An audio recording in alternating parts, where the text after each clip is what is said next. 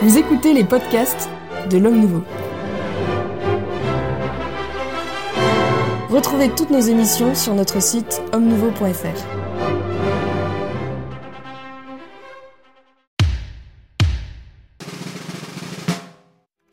Madame, mademoiselle, monsieur, bonjour, bienvenue dans le club des hommes en noir, un club de fin d'année euh, qui réunit euh, des fidèles d'entre les fidèles qui ont bien voulu euh, être présents pour l'enregistrement de cette émission, puisque nous passerons évidemment la fin d'année dans nos familles ou auprès de ceux avec lesquels nous devons être. Je parle ici évidemment pour les prêtres qui sont autour de moi. J'ai la joie d'accueillir l'abbé Grégoire Cellier. Bonjour Monsieur Maxence et bonjour aux auditeurs. De la fraternité sacerdotale Saint-Pidis. Puis vous avez beaucoup de Pri euh, rédacteur en chef de la lettre, la lettre à nos frères prêtres. La lettre à nos frères prêtres. C'est donc c'est une lettre qui est envoyée à par tous la les fraternité. Prêtres, voilà, tous les prêtres de France. Et qui sont très heureux de la, de la recevoir. Je n'en doute pas un seul je, instant. Je l'espère pour eux. Nous accueillons également le père Jean-François Thomas. Bonjour mon Bonjour, père. monsieur. Toujours de la compagnie de Jésus. Toujours. On ne change pas une équipe qui gagne, Oui, n'est-ce bien pas sûr. L'abbé Marc Gelfucci du diocèse De Paris. de Paris. Bonjour, toujours. cher ami. Bonjour, euh, monsieur l'abbé, merci de votre présence. Et notre ami Jeanne Smith, laïque de l'étape. Oui, et pas homme, mais bon. Et pas homme, mais. euh, Homo, homo et non vire. Et, Et peut-être sapiens un tout petit peu. Euh, Sapiens, nous l'espérons. Nous allons le voir pendant euh, cette émission. Une émission donc un peu euh, particulière, émission de, de fin d'année où je vais demander à, nos, invités qui n'en sont pas forcément heureux, j'en ai jeté un, mot, euh, j'en ai, un peu parlé avant euh, le début de cette émission, de nous dire quel est le fait qui les a, le fait ecclésial évidemment, euh, même si on peut s'ouvrir plus largement, mais disons le fait ecclésial qui les a marqués pendant cette année euh, 2021. Euh, nous avons eu plusieurs émissions du Club des Hommes en Noir qui ont été particulièrement suivies sur des, justement des, euh, des faits précis, mais euh, on va voir ce qui reste dans la mémoire de ceux qui ont débattu, commenté, apprécié et souvent nous ont enrichis euh, de leur avis.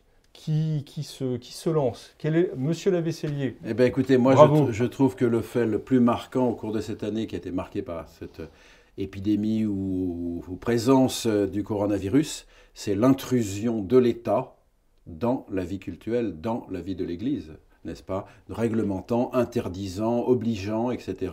Ça, c'est très grave. Et l'absence de réaction de la hiérarchie pour rappeler les droits de l'Église, qui, est une société indépendante de l'État et qui a son propre droit et qui a son, sa propre, son propre mode de fonctionnement. Euh, on a vraiment été soumis à, à une, à une oppression de la part de l'État sous, sous des prétextes sanitaires par rapport à notre vie chrétienne décidant que qu'il fallait donner la communion comme ci ou comme ça. On a quand même des, des responsables politiques qui, qui nous ont dit comment il fallait donner la communion. C'est complètement intolérable et c'est complètement insupportable. Oui, il est sûr que dans les siècles précédents, on aurait eu une confrontation euh, très forte entre les deux pouvoirs, le temporel et le spirituel. sur Non, ces non, euh, euh, la question c'est qu'effectivement, inviter l'Église à prendre les mesures en lui donnant une liste de, mesures médicales, parce qu'elle n'a pas de compétences médicales dans lesquelles elle va pouvoir euh, choisir, etc., c'est tout à fait du, domaine de, l'État qui doit veiller à un bien commun temporel et dire effectivement il faut éviter la propagation des maladies, etc., comme au moment des pestes et tout ça, mais euh, imposer euh, des règles sur la vie cultuelle, directement sur la vie cultuelle, ça c'est insupportable. Oui, mais c'est ce que je voulais dire. Si, est-ce qu'on peut imaginer, est-ce qu'un roi de France aurait pu dire euh, à la- à l'archevêque de Paris qu'il fallait distribuer la communion d'une autre façon que... Non, certainement pas, il n'aurait pas, mais, mais qu'il l'invite, qu'il l'invite et qu'il et qu'il et, et qu'il fasse des, et même y compris des réunions de travail pour expliquer quelles sont les mesures les plus adéquates et que l'Église dise, bah, effectivement, nous allons procéder comme ci ou comme ça, de telle ou telle façon, euh, ça c'est, mais respecter la liberté et l'autonomie de l'Église. En tous les cas, c'est le fait qui vous a, Ça- que ça- vous retenez pour Voilà, cette, même- pour même cette si- fin d'année. Même si je n'ai que modérément suivi toutes ces règles, mais néanmoins, euh, On ne vous un- dénoncera pas Voilà, c'est insupportable de cette intrusion de l'État dans la vie culturelle. On va juste envoyer une lettre anonyme. Voilà. Mon père, Oui. qu'est-ce qui vous a marqué, vous? Alors, en ce qui me concerne, euh, ce qui vient du monde ne me marque pas euh, vraiment. Vous avez de la Euh, chance. Oui, j'essaye toujours de, de garder une certaine distance. En revanche, ce qui vient directement de l'Église, euh, c'est ce qui me marque le plus profondément, et généralement le plus tristement depuis quelques années. Donc, euh, vraiment, l'événement majeur pour moi, venant de l'Église, c'est le motu proprio euh, concernant la messe traditionnelle. Traditionniste euh, custodes. Oui, c'est ça. Et donc remettant en cause euh, ce qui avait été euh, pacifié et organisé par le pape Benoît XVI. Donc j'avoue être encore sous le choc de ce texte et j'ai vraiment du mal à, à l'accepter. Mais pour vous, c'est parce qu'il il, il relance une guerre liturgique après, après la paix ou c'est parce que c'est un déni finalement de la, de la richesse euh, de cette forme liturgique euh, qui, était, qui vient des siècles, des siècles précédents Oui, c'est pas simplement une question de richesse euh, culturelle ou cultuelle. Cultuelle, oui, oui, Voilà. plutôt. Euh, mais c'est vraiment la remise en cause pour moi de la tradition en tant que telle.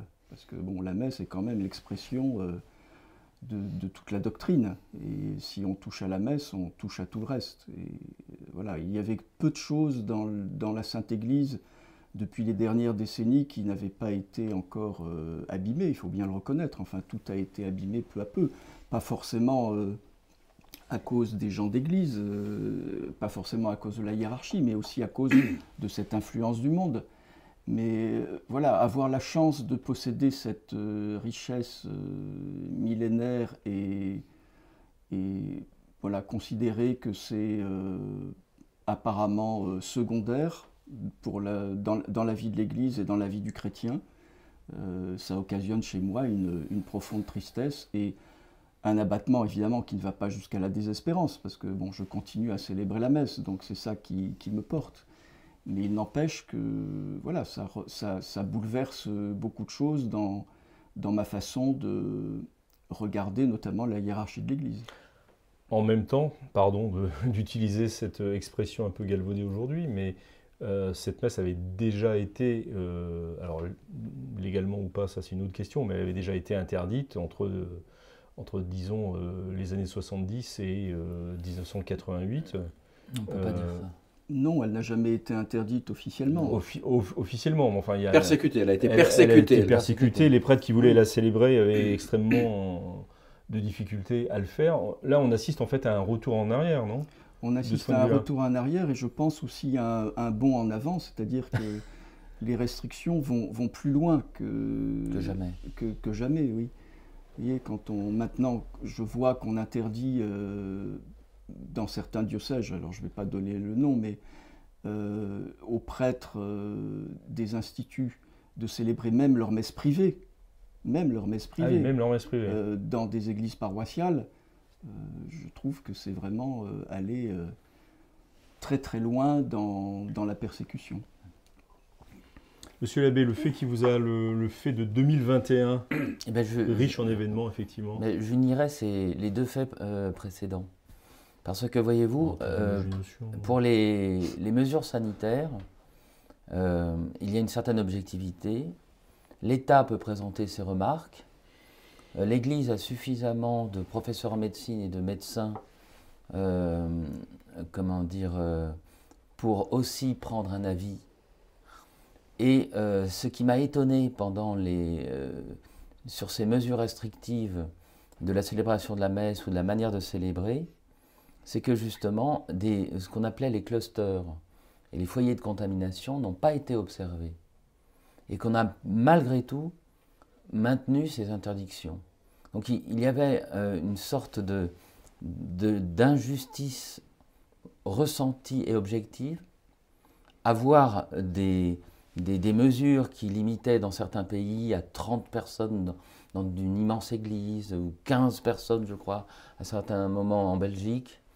En France, la jauge de 30 a, a sauté en quelques jours parce que même la hiérarchie a dit mais attendez, vous, vous- vous ne faites pas la différence entre une chapelle de 50 places Une et une cathédrale de 2000 places Mhm, bien sûr. et donc, euh, euh, et pour rejoindre l'autre fait de la persécution, euh, parce qu'il n'y a jamais eu de règle interdisant absolument la célébration. C'était le fait de curés, d'évêques qui disaient non. Mais euh, Alors, attendez, vous parlez de quoi là exactement pour la messe Saint-Pie V. Pour la messe tra- traditionnelle. Et moi, le fait marquant pour moi de cette année 2021, c'est que la piété, et plus particulièrement de, de jeunes de, de 20-30 ans, a résisté à ces deux événements. D'une part, à l'interdiction des messes, avec la, avec la volonté L'interdiction civile des, messes. civile des euh, messes et les restrictions, euh, avec des, des- des- des chapelets, avec des- une, une véritable présence euh, qui a bousculé les autorités publiques et ecclésiastiques. Et cette même piété que l'on voit, qui a été forgée justement par, le, euh, par la découverte, pour certains, Mhm. parce qu'ils ne sont pas de famille traditionnaliste, de la force de, de sacré et de- d'enseignement, de, de pureté de la foi catholique qu'il y a dans la messe Saint-Pie V, dans, dans cette présence réelle, dans, dans cette dimension sacrificielle, que l'on retrouve d'ailleurs euh, euh, avec de l'espérance euh, dans la nouvelle traduction du missel, où on, où on remet deux, trois, à deux, trois endroits le mot sacrifice. Voyez-vous Eh bien, finalement, cette année 2021, malgré ces épreuves, moi je retiens qu'il y, a, qu'il y aura toujours de la résistance Et donc de l'espérance. catholique euh, et fondée sur la grâce à tous ces, euh, toutes ces, ces adversités. Alors, je trouve extrêmement difficile de choisir un fait marquant Eh, bien parce sûr, que- c'est- c'est- mais parce qu'on a l'impression que tout se dérobe sous nos pieds. Alors, la bonne Alors, nouvelle, c'est qu'on peut s'accrocher là-haut. Bon. Mais- le, le fait marquant n'étant mais- pas forcément un fait négatif. Oui, mais- euh, mais il pour moi, le fait- le- pour placer moi, des le- choses. Si, si je devais synthétiser euh, mon impression, c'est que, à mon avis, il n'y a pas seulement de l'ingérence du temporel dans le spirituel. Euh, il y a de la part de l'Église une affreuse ingérence dans le temporel actuellement. Et il me semble que, bon, si, que, que l'on prenne le traditionis cus- custodes, que l'on prenne euh, le, ra- le rapport sauvé, que l'on prenne Querida Am- Amazonia, ou la synodalité qu'on nous annonce, je crois que le, fait commun, c'est une haine du prêtre. Et, euh, et elle est malheureusement, me semble-t-il, euh, pas suffisamment combattue par l'Église. Alors pour, pour parler de l'affaire Sauvé, euh, du, du- du- du rapport Sauvé, on a, on a dit tout ce qui s'est passé, qui est quand même enfin, marquant pour notre religion cette année, c'est en raison du cléricalisme. Le cléricalisme, mot romain actuellement, très fort, euh, qu'on entend tout le temps. Euh, et on nous dit c'est parce que il y a euh, le prêtre est trop à part, parce que parce que le concile de Trente, parce que le concile de Trente, ben oui, c'est aussi la messe. Donc il va falloir arrêter ces messes trop solennelles qui mettent le prêtre trop à part, euh, trop en avant. trop hein. en avant, qui le détache du peuple, qui, qui, qui d'ailleurs qui tourne le dos au peuple, mais quelle horreur on a toute cette, euh, cette idée que l'on retrouve aussi dans Querida Amazonia qui plaide pour des rites, euh, des rites tout à fait nouveaux. Et on en a des exemples actuellement. Enfin, si vous regardez un peu sur Internet, ce qui se fait en Allemagne, c'est complètement délirant. Euh, ça n'a plus rien à voir avec notre foi, notre, notre messe et, ce qu'elle est. Mais où le prêtre est au milieu de tout le monde, voire danse, enfin tout, tout est possible. On a cette idée que euh, faut euh, en finir avec, je dirais presque une conception bourgeoise euh, de, la, de la religion et arriver à une messe qui soit populaire, qui soit populiste, qui soit acceptable sur ce plan-là. Donc on a, euh, tout est permis, sauf ce qui détache le prêtre et le met dans sa position euh, d'alter Christus, c'est dans le rapport Sauvé notamment, euh, c'est très mal d'appeler le prêtre un alter Christus, parce qu'après il peut faire ce qu'il veut, euh, vraiment, ce sont des, des attaques qui me paraissent insupportables, et donc c'est ça qui m'a le plus marqué avec Traditionis Custodes, qui est dans cette logique, et dont j'observe que ça a été préparé avec la même manipulation que le synode sur la famille, où on avait euh, tout, tout était en fait décidé d'avance. Euh, euh, Diane Montagne, ma consoeur euh, américaine, a publié là-dessus euh, un papier absolument passionnant où elle explique que toute traditionis custodes était décidée avant même l'enquête, la pseudo-enquête qui a été faite auprès des diocèses sur les, les- les fidèles des messes, traditionnelles. Pour moi, c'est tout un ensemble qui, qui m'effare, mais dont, je, me dis, bon, ben, comme tous des robes sous, robes sous nos pieds, eh on peut aller voir là- là-haut, il y a des accroches très solides. Très bien, merci beaucoup euh, Jeanne pour euh, se fait, mais qui est plus qu'un fait là. C'est plus, j'allais dire, Mhm. presque une ambiance. C'est une ambiance. une ambiance, une ambiance générale. Euh, personne n'a parlé de, de ce qui se passe en Allemagne, le, le- le- le- le synode, euh, enfin le chemin synodal, euh, ou ce, ce dont on avait parlé, euh, euh, le livre du, de Benoît XVI et du cardinal Sarah euh, pour la défense de- du célibat des, et des prêtres, euh, des faits un peu plus euh, peut-être positifs, et, enfin pas, pas en ce qui concerne le synode sur l'Allemagne. Mm. Euh, je m'attendais à voir bondir le, le père Thomas, mais non. Le- le- pour, pour, pour quelqu'un de, de- qui, qui est un, comment dirais-je, un vieillard kakokim comme moi, n'est-ce pas, qui a connu le catéchisme hollandais, le, malheureusement, le, le chemin synodal n'est pas une grande nouveauté. C'est un signe de décadence effrayante.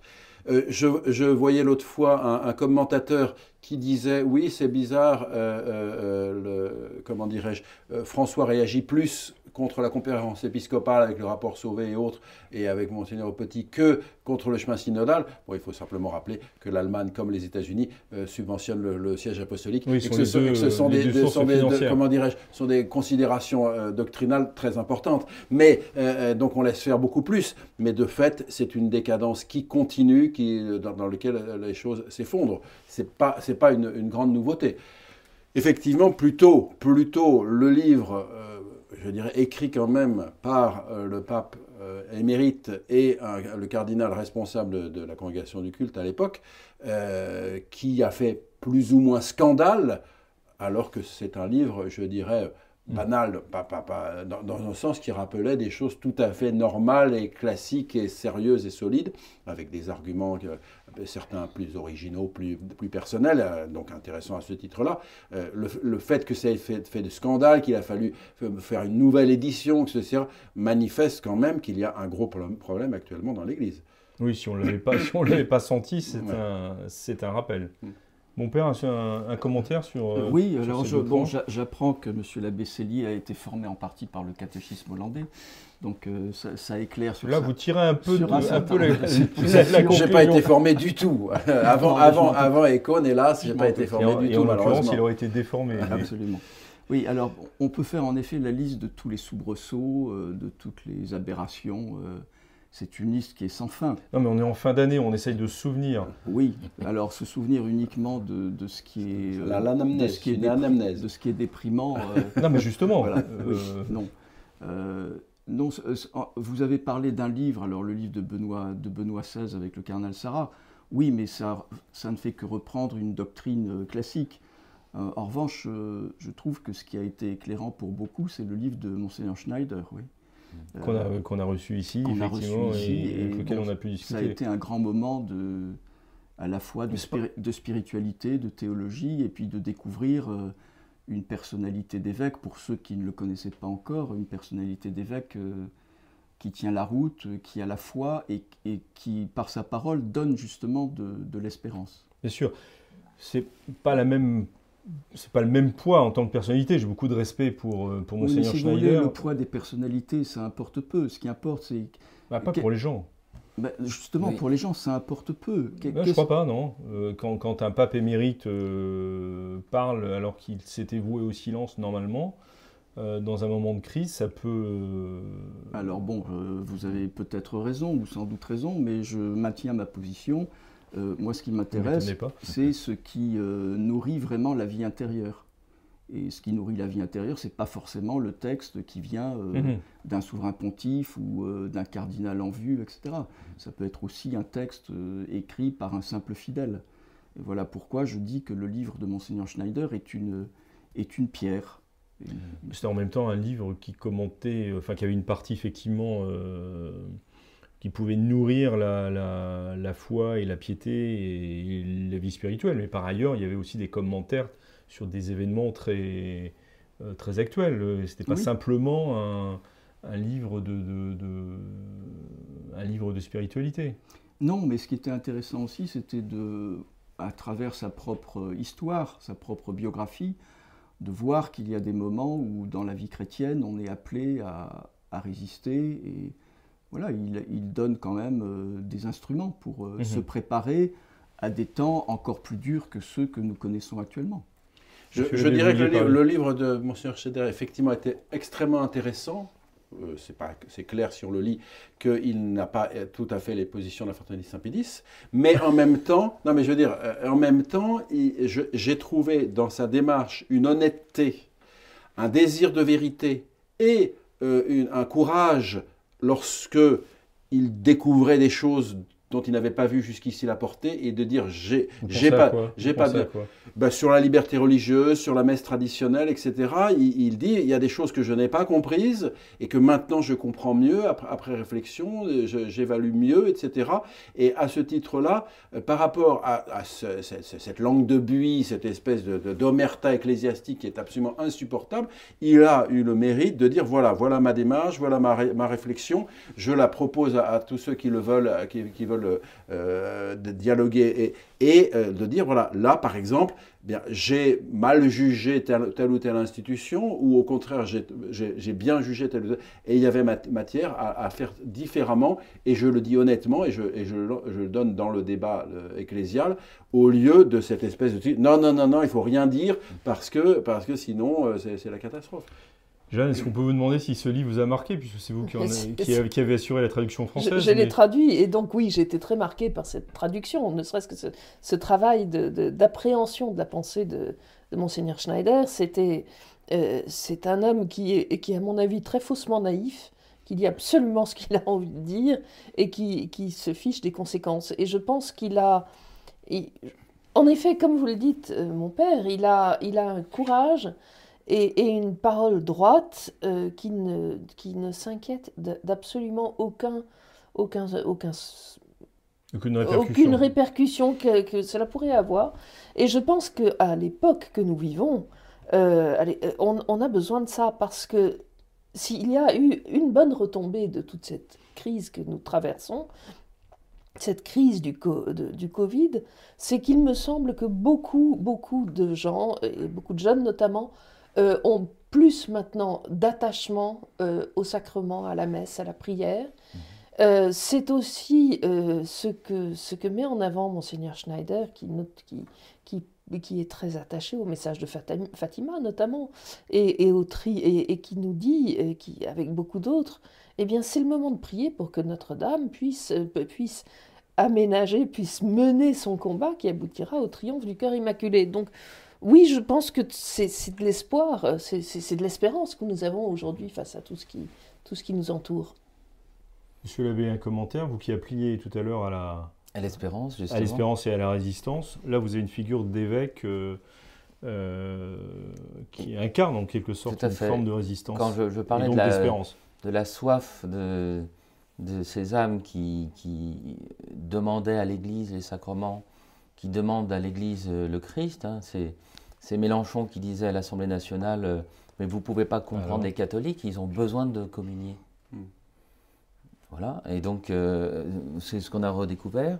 Et donc Monseigneur Schneider est un de ceux qui, qui va euh, nous dire euh, la, la force de la vérité et qui attire les âmes. Euh, lorsque le canal Sarah et Benoît XVI disent une vérité, eh bien, ça attire et ça fait fuir d'ailleurs l'ombre. Ensuite, euh, vous avez le, le chemin synodal, mais si vous voulez, c'est, c'est la vieillesse du monde, comme dirait euh, Madiran. C'est, c'est, les, les protestants y sont déjà, euh, l'église anglicane il y est déjà, l'église protestante unie de France elle y est déjà. Ils ont tout Et ça, permis. pas très en forme. Ils ont tout permis et ils sont à moitié morts. Donc euh, c'est un chemin, c'est une impasse. vous voyez. Et donc euh, euh, le, fait marquant, c'est que la force de la vérité, la force de l'évangile euh, l'emportera par rapport à toutes ces, tentatives de, délétères qui, mais qui font du mal, justement, qui est, c'est le grappin, vous savez, le, le diable, on l'appelle le grappin, il est là, il s'accroche, il veut euh, renier pour que des âmes se perdent, et euh, à nous d'être sur le rocher de la foi. Merci de ce rappel de la, de la, force, euh, de la force de la vérité. On pourrait d'ailleurs euh, quasiment conclure l'émission là. Mais, spécialement pour le Père Thomas, euh, puisqu'on est, cette émission est un peu particulière, hein, c'est celle de la, de la fin d'année. Donc il y a eu quelques, quelques questions de, de téléspectateurs, enfin de ceux qui nous regardent. Je ne sais pas exactement comment, comment il faut les, les qualifier. Et donc je vais vous soumettre, je vais vous soumettre à la question, vieille tradition catholique. et en commençant par celle-ci tout d'abord, vous, avez, alors quand, quand je dis vous, c'est pas forcément euh, vous personnellement, c'est euh, plus largement le, Club des Hommes en Noir. Hein. Vous avez critiqué plusieurs documents du pape, Querida Amazonia, Fratelli Tutti, Traditionis Custodes, Spiritus Domini. Euh, la posture d'un catholique ne devrait-elle pas de se laisser interpeller par une encyclique ou un texte pontifical au lieu de l'interpeller? C'est une bonne question, non? Moi, il me semble, il me semble que d'abord nous sommes des, chroniqueurs religieux, des commentateurs religieux. C'est ça le principe de ce club, le, club des hommes noirs. Donc nous commentons les événements et évidemment parmi les événements majeurs, il y a les actes même du souverain pontife. Donc les, les commenter, ce n'est pas forcément les critiquer, c'est voir euh, ce, qu'il y a euh, dedans. Et puis d'autre part, je voudrais féliciter M. Maxence et, tous,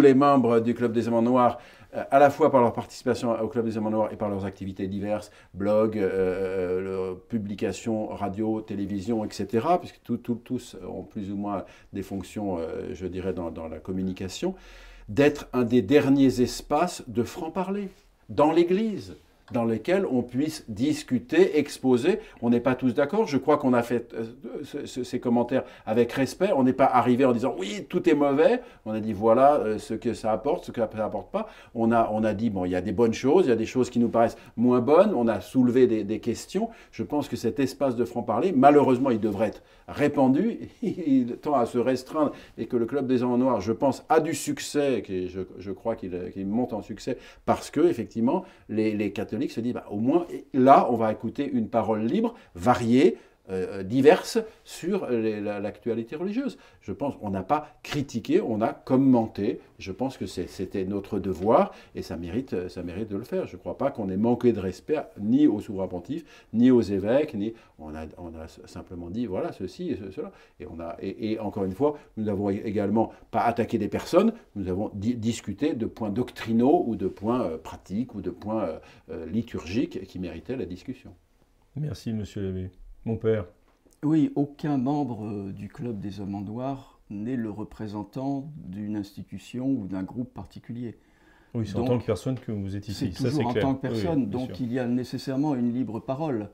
Ou alors si euh, les auditeurs ou les téléspectateurs euh, attendent une parole officielle, il faut qu'ils aillent chercher ailleurs. Mais ici, ils n'auront que des prises de position qui sont, alors bon, euh, c'est pour le meilleur et pour le pire, euh, ça a aussi ses limites, euh, mmh. qui ne sont que des opinions personnelles, alors des opinions personnelles qui essayent évidemment d'être guidées par le souci de la vérité. Ce ne sont pas simplement des opinions parce que ce sont mes émotions ou mes passions. Donc ce qui apparaît comme critique, oui, mais c'est aussi le processus de toute vie intellectuelle, alors pour le coup. on n'est pas là pour simplement redire euh, ce que présente un texte, euh, mais il faut euh, gratter et puis aller voir ce qu'il y a derrière. Et nécessairement, ça amène à une certaine prise de distance. Je me tourne vers l'abbé Gelfucci maintenant. oui, c'est. la, question reste la même, en fait. mais la réponse est, toujours sur cette. moi, mon, mon, grand souci, c'est le de connaître Dieu et de le faire aimer.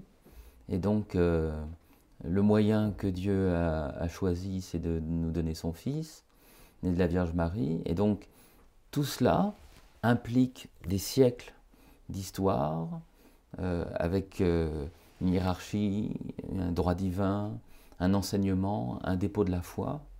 Et, le, Club des Hommes en Noir essaye de de, par cette référence euh, à cette vérité, comme je disais, à cette force de la vérité, essayer de, de dire ce que nous, nous voyons euh, en, harmonie ou en décalage pour le bien, pour, pour, pour essayer de, de, de pousser ceux qui nous écoutent et ceux qui nous regardent à discerner ce qui est vrai, ce qui est faux, ce qui est bon, ce qui est mauvais.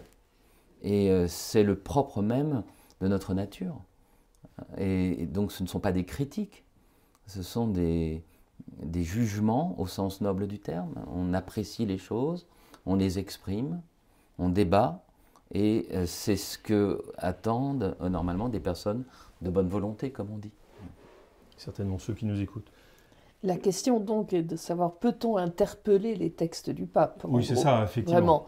Euh, j'avoue que, ayant été élevé à l'école de Jean Madiran, on m'a appris à utiliser ma raison et ce que je peux avoir d'intelligence euh, pour, pour voir s'il y a conformité entre ce qui est enseigné aujourd'hui et ce qui, est, euh, ce qui a été enseigné auparavant. Et je ne vois absolument pas en quoi on, pourrait, on, on nous l'interdirait. Parce que euh, nous avons ce devoir que, que, l'apôtre Paul a exercé à l'égard de l'apôtre Pierre euh, je ne me prétends pas évidemment au niveau d'un apôtre, ni rien de tel, et je devrais même me taire peut-être un peu davantage en écoutant Saint Paul, mais il, reste que nous avons ce devoir de, d'examen critique, j'ose le dire moi, euh, d'un texte. Euh, euh, est-ce qu'il est cohérent euh, Est-il en conformité avec, avec la doctrine que, que, j'ai reçue et dont je sais qu'elle est vraie parce qu'elle a des siècles de, de, de, de consolidation derrière elle, et je, c'est quelque chose que j'assume sans, le moindre, sans la moindre difficulté. Oui, alors ça, j'en, ça, j'en doute pas, effectivement. mais, mais, mais, en même temps, je trouve qu'on ne peut pas être totalement évacuer cette question aussi, enfin, pardon, aussi facilement. C'est-à-dire que pour certains d'entre nous, on est issu euh, d'une tradition qui, pour lequel euh, la défense de la papauté et du pape et de l'expression de son magistère exigeait un, dévouement absolu et que, selon la, formule qu'en Rome avait parlé, la cause était entendue, donc sous-entendu justement débat, commentaire, euh, appréciation, critique ou non, euh, devait disparaître et ne devait rester que la transmission, euh, le relais de l'enseignement reçu. or, c'est par rapport à ça. Beaucoup de gens ont été formés dans cette, plus ou moins, mais ont été formés dans, cet esprit et se sentent mal à l'aise comme fils de l'Église, comme catholiques, devant le fait que on les habitue d'une certaine manière, ici même donc, à, euh, en quelque sorte, euh, passer la, parole pontificale au crible, de, au crible de, et de nos jugements. Monsieur l'abbé, vous vouliez. Je, je, dirais, c'est vrai que nous sommes d'une tradition ultramontaine. C'est vrai que nous sommes d'une tradition papiste. Nous, l'assumons. Vous, vous portez, enfin, votre fraternité porte le nom d'un. D'un saint pape. Et d'un saint pape. Et, et, effectivement, nous, premièrement, nous respectons, nous vénérons la fonction pontificale, nous vénérons la hiérarchie ecclésiastique, bien entendu, en tant que telle, en tant qu'elle a été instituée par notre Seigneur Jésus-Christ pour euh, le service des âmes. Ça, on n'est pas, on en aucune manière des protestants, on n'est en aucune manière euh, des, gens qui contestons la réalité. Simplement, depuis, disons, un demi-siècle, on est confronté de facto, c'est pas nous qui l'avons cherché, c'est pas nous qui l'avons décidé, à une série de, documents, de, pratiques, de choses qui nous ont mis dans le trouble, puis dans l'inquiétude, puis dans, le, caractère inacceptable de certaines choses. Et c'est un fait, c'est un fait que nous, nous, nous désirerions, nous désirerions accepter tout bêtement, tout bonnement, tout simplement ce qui nous arrive de Rome avec euh, la, plus grande simplicité et le mettre en, œuvre. Mais euh, il, arrive tellement de choses étranges, bizarres, contradictoires qu'il y a un, moment il faut, il faut, il faut faire. Euh, vous savez, c'est une des conclusions du bref examen critique à, propos de la, de, la, de la nouvelle messe, de la messe de Paul VI, dans laquelle il y a cette phrase, les catholiques sont mis dans la tragique nécessité de choisir.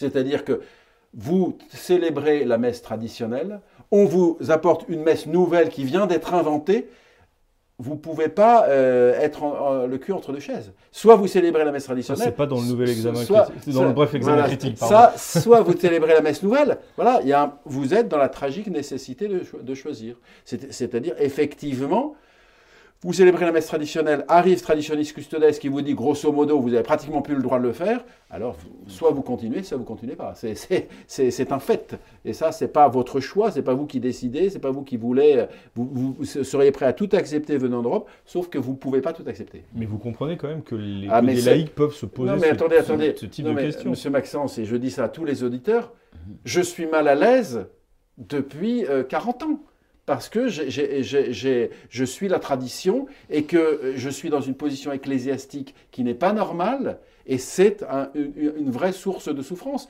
Mais je ne l'ai pas choisi et je ne peux pas faire autrement. Mon père, vous vouliez aussi ajouter quelque chose, je crois. Oui, nous sommes dans une période de bouleversement, et donc nécessairement nous sommes tous bouleversés d'une façon ou d'une mhm. autre. Et tout est sens dessus-dessous, puisque, en effet, euh, la plupart d'entre nous, nous sommes d'une tradition ultramontaine, mais euh, depuis un certain temps euh, avec une tendance gallicane, alors que dans le même temps, les, gallicans, les gallicans d'hier deviennent ultramontains. Donc euh, il y a un échange de rôles. Alors on n'est pas au théâtre, évidemment. Mais il faut se souvenir quand même qu'au cours des siècles, bon, dans la Sainte Église, même de très grands saints n'ont pas toujours reçu comme du pain béni tout ce qui venait de Rome. Déjà, il y avait une distance beaucoup plus grande vis-à-vis à la fois de la personne du souverain pontife et des textes qui étaient évidemment beaucoup moins nombreux, qui pouvaient euh, provenir de, de, la ville éternelle. Donc euh, il y avait une plus grande sagesse à l'époque, et je trouve que nous ferions bien aujourd'hui pour euh, retrouver un peu la paix de l'âme, d'adopter de nouveau bon, euh, une certaine distance euh, respectueuse, certes, mais voilà, de ne pas réagir à chaque fois. Euh. vous voulez dire qu'il y a peut-être eu une exagération, enfin, c'est une, pardon, c'est une question très annexe, mais une certaine exagération dans l'ultramontanisme qui s'est développé bien évidemment, au, au, 19e siècle? Bien évidemment, et maintenant, maintenant je, je crois qu'on en paye les conséquences. On, en paye les conséquences. Notre, notre très saint patron, Saint Pidis, a dit une phrase grosso modo, toute parole du, pape est, vérité, c'est une, une, sentence qui est fausse.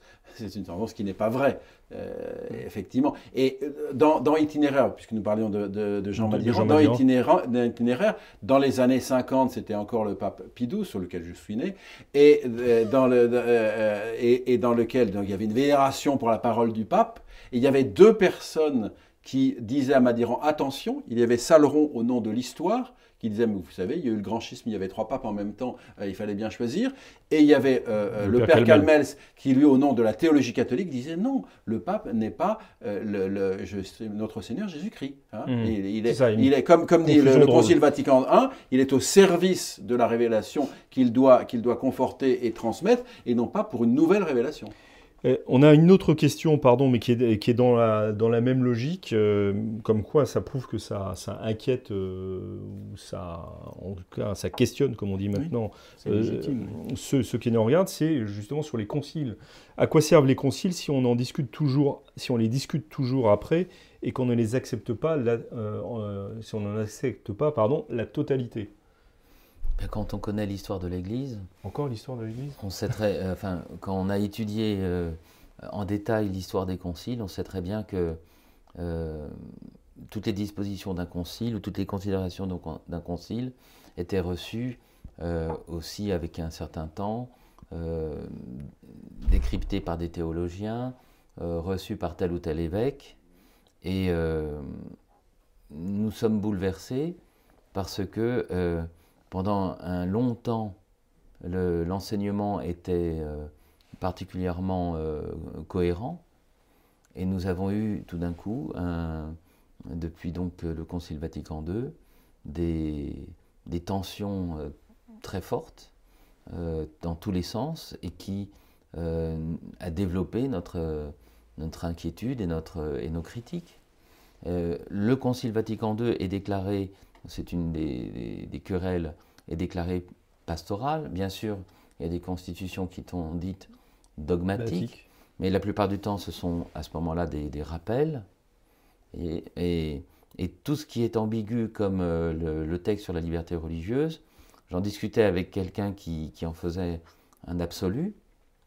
Euh, il n'y a pas les quatre conditions de l'infaillibilité pontificale dans euh, le texte sur la liberté religieuse. Oui, mais est-ce que ça veut dire qu'on doit le passer par non, mais on peut le... non, pas par profit, mais par une analyse, une analyse théologique qui parfois provoque des cinq volumes entiers, n'est-ce pas, pour essayer de sauver la proposition. parce que on essaye de, se raccrocher aux branches avec l'ignorance invincible, le fait que Dieu envoie, enverra un ange euh, à une personne dans une fausse religion euh, pour, euh, pour lui enseigner la vraie religion si, si vraiment ça lui manque. C'est saint Thomas d'Aquin lui-même hein, qui, qui, prend cet exemple. mais tout ce qui a suivi le Concile Vatican II, les abus liturgiques à la limite de la, du, tolérable, de, comme disait Benoît XVI, tout cela, un, ce sont des faits. et contre les faits, il n'y a pas d'argument. Il n'y a pas d'argument. Oui, je comprends la préoccupation de, nos, visionneurs, peut-être oui, peut les appeler ainsi. Euh, sommes-nous en train de dériver vers le protestantisme, en fait? Ben, je, crois que non, et euh, parce, que, parce que justement, nous sommes extrêmement préoccupés non, de, non, de, non par l'idée de virer le pape, de dire on n'en veut pas, on ne veut pas de cette hiérarchie, on ne veut pas de ce pape, euh, ils sont entièrement mauvais, ce n'est absolument pas, me semble-t-il, ce que nous disons. Même chose pour le Concile, euh, à, un autre niveau. Nous sommes face à, à, une situation où tout part dans tous les sens et où on met tout sur le même plan euh, or, il n'y a que certains enseignements du pape qui, sont, qui réellement s'imposent à, qui réellement à tous. On doit avoir une, une attitude, euh, je, reviens sur le pape, pardon, et je vous coupe, mais euh, on doit normalement avoir une attitude plutôt, je, trouve, je trouve plus le terme, mais plutôt bienveillante par mhm. rapport à un propos du pape. Sans aucun doute, mais il y a aussi des périodes dans l'histoire où, euh, où, le pape euh, flirtait avec l'arianisme, où, le pape ne prenait pas les mesures qu'il fallait, comme au temps de, Sainte Catherine de Sienne, où on avait des déclarations qui étaient mmh. extrêmement fortes. Donc je, je pense que c'est pas. Nous avons, j'espère, nous avons l'amour profond de l'Église, nous avons l'amour profond de la papauté, mais nous, ne nous, nous, nous, voyons que des actes se produisent à Rome, comme le Concile Vatican II, et nous en voyons, comme vous le disiez, monsieur l'abbé, les, les conséquences, eh bien, nous ne pouvons pas ne pas exercer notre, notre, notre intelligence et notre raison face à cela. Très rapidement sur le Concile mais euh, rappelons. Vous êtes un critique prof, et professionnel. Ah ben, le, le, le, concile a, été, a, a, prétendu effectivement être un concile pastoral, donc un concile spécialement adapté à notre époque, et, a refusé euh, les canons dogmatiques et les canons, euh, je dirais, de foi. C'est inscrit même dans l'histoire de ce concile. Et euh, il a fait un certain nombre de propositions, etc., dans, dans, une atmosphère très complexe, avec en plus une médiatisation, etc. Donc, et, les résultats, l'application elle-même, qui a été l'application la, plus, la plus immédiate et la plus puissante de, de, l'après-concile.